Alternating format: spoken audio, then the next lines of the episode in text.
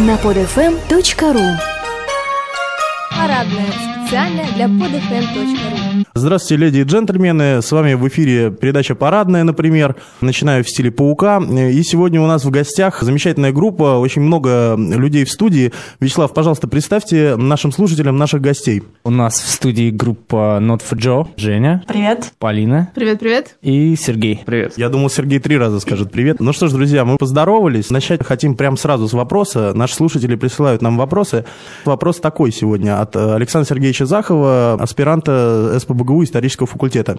Как показал недавно проведенный лично мной опрос в соцсети, очень много людей ассоциируют Ломоносова не с его великими достижениями в области науки и техники, с париком и буклями. Некоторые вспоминают, что в честь него назван Московский государственный университет. Связываете ли вы данное незнание с проводимыми в последние годы реформами среднего образования в России? Не получится ли так, что еще через 20 лет люди будут путать Ленина и Сталина на фотографии, а про Ньютона будут думать, что он торговал яблоками? Длинный такой существенный вопрос. Ну, аспирант все-таки. Я первый раз столкнулась с тем, что Ломоносова узнают по названию университета, правильно, да? Ну да, да. Я, к сожалению, даже не владела такой информацией. Поэтому я вряд ли смогу судить об этом объективно. Я так понимаю, группа Not for Joe не связывает Ломоносова и МГУ? Э, Нет, я лично связывал Ломоносова, например, с замечательным фонтаном нашим, который расположен на Малой Садовой. Он, к слову, построен по аналогии с тем самым фонтаном, который приводился в действие от топота копыт коней. Еще, на самом деле, с множеством различных его достижений, поэтому мне сложно судить о людях, которые связывают Ломоносова исключительно с э, университетом. Спасибо большое. Ну что ж, Сергей из группы Not for Joe дал нам ответ на этот вопрос, поэтому именно с ним мы сегодня будем беседовать. Сергей, с чем вы связываете то, что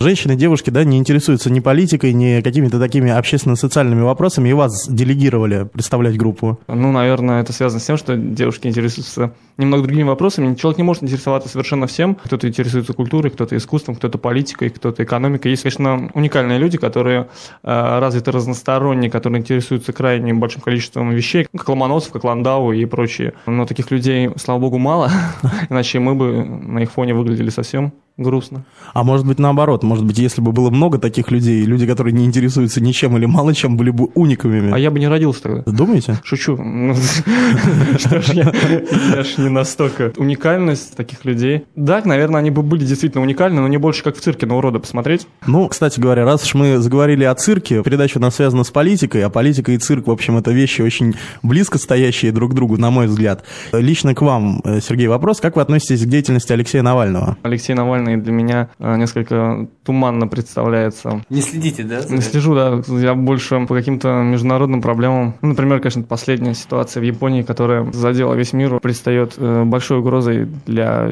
ну, экономики и экологии. Понятно, спасибо. Ну, просто я почему заговорил о Навальном? Я, конечно, понимаю, что не все могут о нем знать, не знать.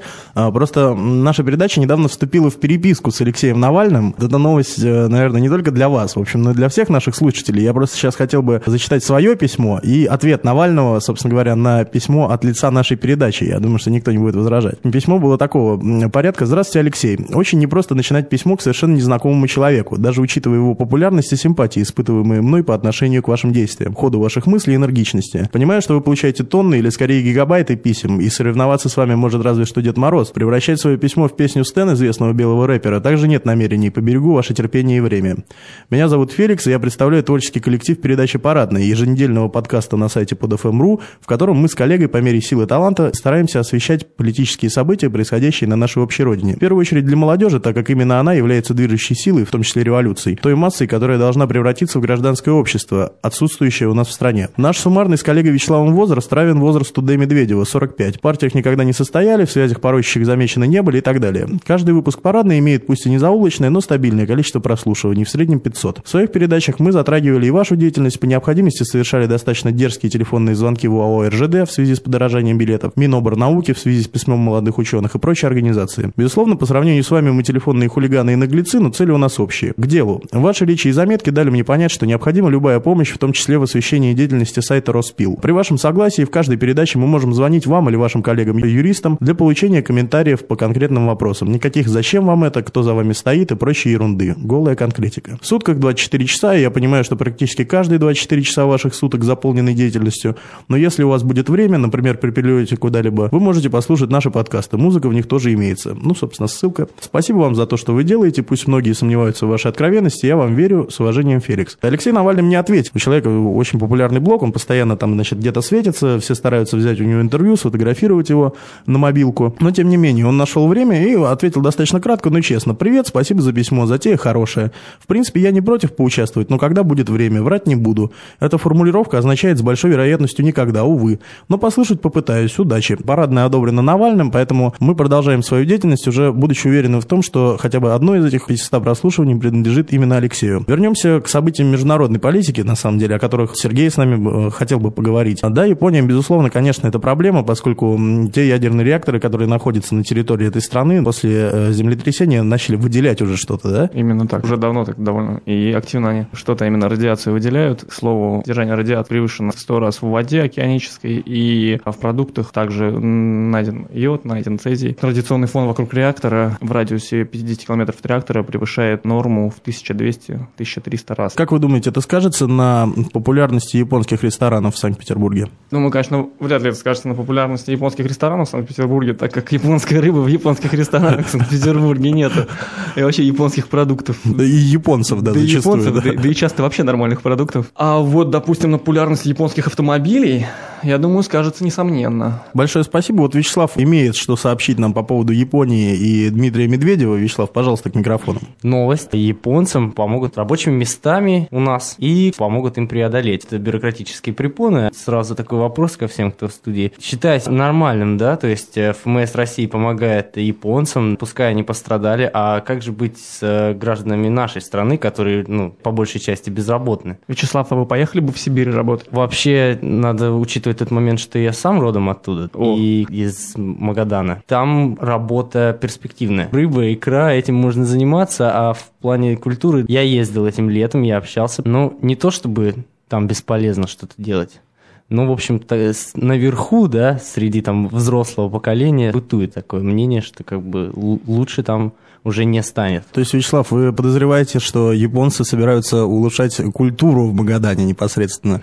Но на самом деле было бы забавно посмотреть на Магаданский театр Кабуки. Говоря о обеспечении рабочих мест японцев в России, я об этом слышал еще на уровне предложения Медведева, а не на уровне действия конкретных каких-то ведомств, служб. Соответственно, насколько мне помнится, Медведев говорил именно о обеспечении рабочих мест на периферии России, там, где, где эти места не могут быть обеспечены достаточным количеством людей по причине не таких высоких, возможно, зарплат где-то, а где-то просто по причине э, того же самого низкого уровня культуры, когда люди пытаются вырваться из сложившихся... Ну вот, кстати говоря, правильно, Сергей, вы, вы заметили, да, и вот сейчас, когда эти японцы, предположим, да, что они действительно поедут, их станет больше, ведь наверняка поднимется волна антияпонская, то есть вот эти сволочи узкоглазые занимают наши рабочие места. Ну, как так всегда же бывает, понимаете, никто, предположим, не хочет водить маршрутку, но при этом всех маршруточников люто ненавидят и выпиливают, да, за то, что они плохо водят. Ну, это менталитет, это менталитет наш. Ну, что тут ничего не поделаешь. Можно провести аналогию на уровне даже тех же самых той же самой катастрофы в Японии и нашего Домодедова. И тут становится все ясно, когда у нас бутылка минералки вдруг резко стала стоить 500 рублей, такси стало стоить 15 тысяч. Я когда услышал, не поверил. И Япония. Нет, а мы, мы обсуждали это, и, кстати говоря, брат Вячеслава просто тогда находился в Домодедово а, во время взрыва, и он подтвердил информацию, а, нет, что 20 нет, тысяч. Нет, я не про... А, и во время взрыва тоже 20 да, тысяч? Да, да, да. А я вспомнил ситуацию зимнюю, когда ледяной дождь парализовал просто движение самолетов, и было не выехать, не улететь людям. Это уже тоже, по-моему, в Домодедово уже давние события, немножко, конечно, стерли в своей памяти. Тоже была ситуация, когда люди не могли вылететь на самолетах, потому что самолеты не летали, не могли уехать обратно, потому что такси 15 тысяч стоило. И никто, главное, не счел это элементарно неэтично, никто никаких действий не предпринял. Все такие, да, глазки в пол потупили, да, надо что-то с этим делать. Я слышал, что собираются единые тарифы для такси установить. На этом все кончилось, действия прекратились до следующего, видимо, да, следующего Домодедово. Ну, История да. повторилась. Я результаты, честно, не вижу. Тем не менее, посмотрим в сторону Японии, опять же, когда магазины снижают цены, в связи с таким вот ситуацией. Мне это показалось ненормальным, вот честно, просто потому что я привык к тому, что у нас люди воруют сами у себя, можно так сказать, они пытаются нажиться на чем угодно, и далеко ходить не надо. Сейчас э, ситуация на Востоке, да, то есть там, где чем ближе к Японии, тем дороже дозиметры, свинец и красное вино. Если смоделировать такую ситуацию, да, например, я вот сейчас слушаю, да, угу. вас, господа, Россия предоставит э, японцам долгожданные северные территории для жилья. Можно же смоделировать. Курилы? И скажет, вот, давайте работать, и заключит какой-нибудь договор, в плане которого все научные изыскания и там дальнейший прогресс будет как-то учитываться с Россией. Но я не знаю, патриотично это или не патриотично. Что там происходит? Если туда поселить японцев, они, они и так всю жизнь туда постарались попасть. Мы, конечно, не подозреваем их в том, что они сами, понимаете ли, все дружно прыгнули, и, в общем, случилось землетрясение, чтобы попасть на Курилы.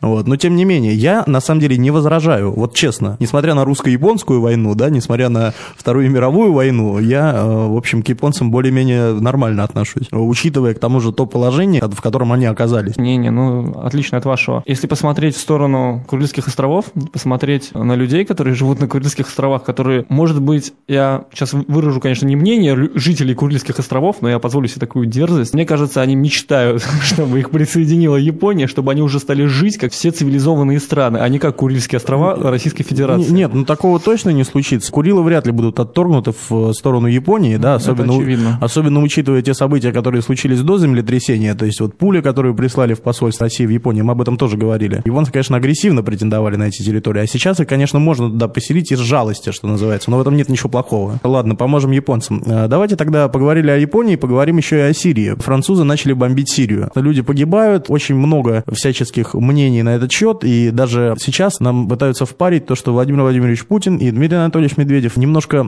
разошлись во взглядах насчет э, резолюции Совбеза ООН по Сирии. Владимир Владимирович Путин сравнил это с крестовым походом, Дмитрий Анатольевич Медведев сказал, что нет, в общем, мы а, относимся одобрительно к этому. Что здесь является личным мнением, да, а что является мнением, так сказать, э, государства? Ну, естественно, мнением государства является позиция Дмитрия Анатольевича Медведева, поскольку он президент.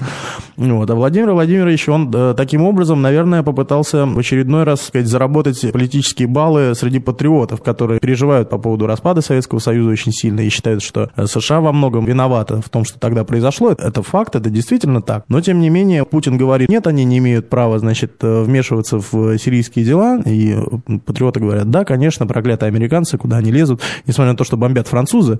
А, Очень э, интересно, кстати говоря, почему именно французы. На мой взгляд, э, совсем, в общем, незадолго до э, уже начала прямых военных действий выступал сын Мамара Каддафи, Саади Каддафи, кстати говоря, в свое время он э, играл в футбол в итальянской серии А, а сейчас вот так вот э, парень вернулся на родину, начал политикой заниматься. Так вот, он сказал, что, собственно говоря, мы, сирийцы, мы оплатили Саркози его предвыборную кампанию. Если сейчас они не прекратят, в общем, свои эти инсинуации и угрозы, то мы потребуем просто вернуть деньги. И таким образом, видимо, когда французы, в общем, и в частности Николя Саркози поняли, что попахивает тут дело скандалом очередным, они просто э, совместно с Совбезом ООН решили мочить сирийцев до конца уже, чтобы никто обратно не потребовал, так сказать, денежки. То есть я понимаю, вы ждете моего мнения на эту Да. ситуацию. Да, я слышал о том, что есть э, определенные какие-то компроматные сведения о Саркози. Соответственно, сейчас вот я узнал, что это, да, оплата предвыборной кампании. С другой стороны,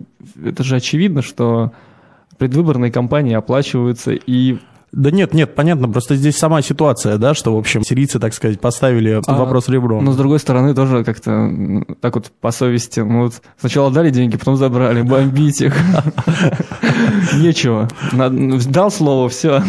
Ну, ладно, понятно, если мы заговорили о, в общем, о деятельности президентов, на ваш взгляд, э, президент должен нести ответственность, в том числе и уголовную, за свои действия? А, Да, несомненно, несомненно. Президент должен нести ответственность, об уголовной, конечно, можно поговорить, судить это перед кем нести уголовную ответственность, не может ли быть это использовано в интересах угоду каких-то других целей, анализируя многие-многие-многие ситуации. Понятно, что если такая ответственность будет, в частности уголовная, да, то, конечно, э, большинство мировых держав постараются таким образом воздействовать. Э, Нет, ну просто вот предположим, э, недавняя новость, Машек Ацав, бывший президент Израиля, получил 7 лет тюрьмы. Бывший, А, Да, нет, ну Вот бывший, если- бывший, естественно. ну так вот, действующий президент Израиля получил Нет, но действующий президент, понимаете, вот человек а, а, окончил свой президентский срок, да, и потом мы смотрим, мы, собственно говоря, граждане его страны, смотрим на его действия. А, Просто в Южной Корее уже несколько подряд президентов пострадали от этого. Традиция. Кстати говоря, у меня здесь даже записано, потому что я, честно говоря, корейские имена плоховато запоминаю. В 2003 году сын Ким Дэ Джуна, Ким Хон Оба, получил два года тюрьмы. Значит, его сын, ну, естественно, там где-то надавливал на чиновников, лоббировал чьи-то интересы. Его посадили. Такого вот в России, я думаю, что, ну, очень сложно представить. Ну, Когда э, сын не то, что чиновника какого-то, да, сын президента садится в тюрьму за дело. Более того, значит, следующий президент Южной Кореи Корее, сейчас я зачитаю опять же его имя, Но Тын Пхен, это брат экс-президента Южной Кореи, он получил два с половиной года тюрьмы, а сам э, президент Но Му Хён, он, будучи подозреваемым в коррупции и в получении 6, всего лишь, на самом деле, 6 миллионов долларов, это для нас с вами огромные деньги, но, по-моему, на президентском уровне деньги не такие уж большие. В общем, когда начали под него копать, отгадайте, что сделал этот южнокорейский президент. Он прыгнул со скалы в пропасть. Хорошая практика международная.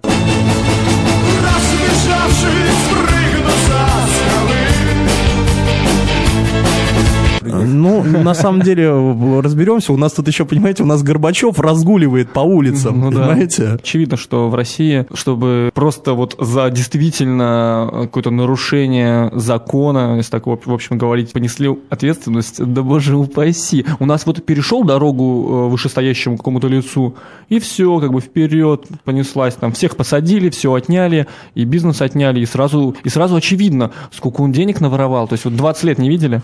Ну да, да, наворовал. Это вот опять же с Лужковым ситуация, да, Да. что он почему-то не сидит до сих пор. Вот, точнее, он где-то сидит и попивает кофе, я так понимаю. Ну что ж, ладно, друзья, мы заканчиваем наш сегодняшний выпуск. С нами сегодня был Сергей из группы Not for Joe. Прекрасно, Сергей, спасибо огромное. Вам спасибо, очень По- интересно. Пообщались, да, было здорово. И сейчас мы пригласим прекрасных дам из э, вышеупомянутой группы, и все вместе они нам исполнят песню. Сегодня мы говорили о президентах, о премьер-министрах, о СМИ, о слухах. Поэтому, друзья, давайте насладимся музыкой.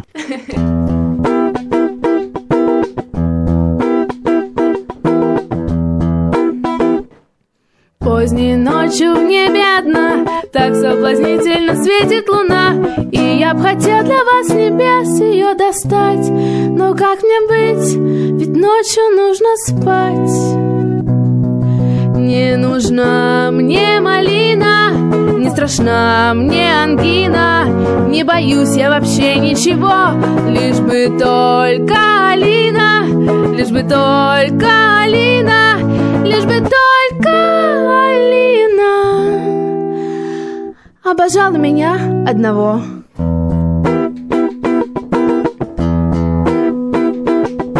Утром на зорьке ранней порой Солнышко низко висит над землей И я б хотел для вас небес ее достать. Но как мне быть? Ведь утром трудно встать. Не нужна мне малина Не страшна мне ангина Не боюсь я вообще ничего Лишь бы только Алина Лишь бы только Алина Лишь бы только Алина. Обожала меня одного Ну что ж, друзья, с вами была передача «Парадная» в очередной раз. Большое спасибо, что послушали группу Not for Joe с таким забавным кавером. Хотелось бы с вами попрощаться. С вами был Вячеслав Суханов. До свидания, Вячеслав. До свидания все. Феликс Сигнет, до свидания. Ну и, ребята, попрощайтесь со всеми. Всем пока! Пока. Кавер был без намеков, пока. Вот, все, ура, спасибо, пока. Скачать другие выпуски этой программы и оставить комментарии вы можете на podfm.ru.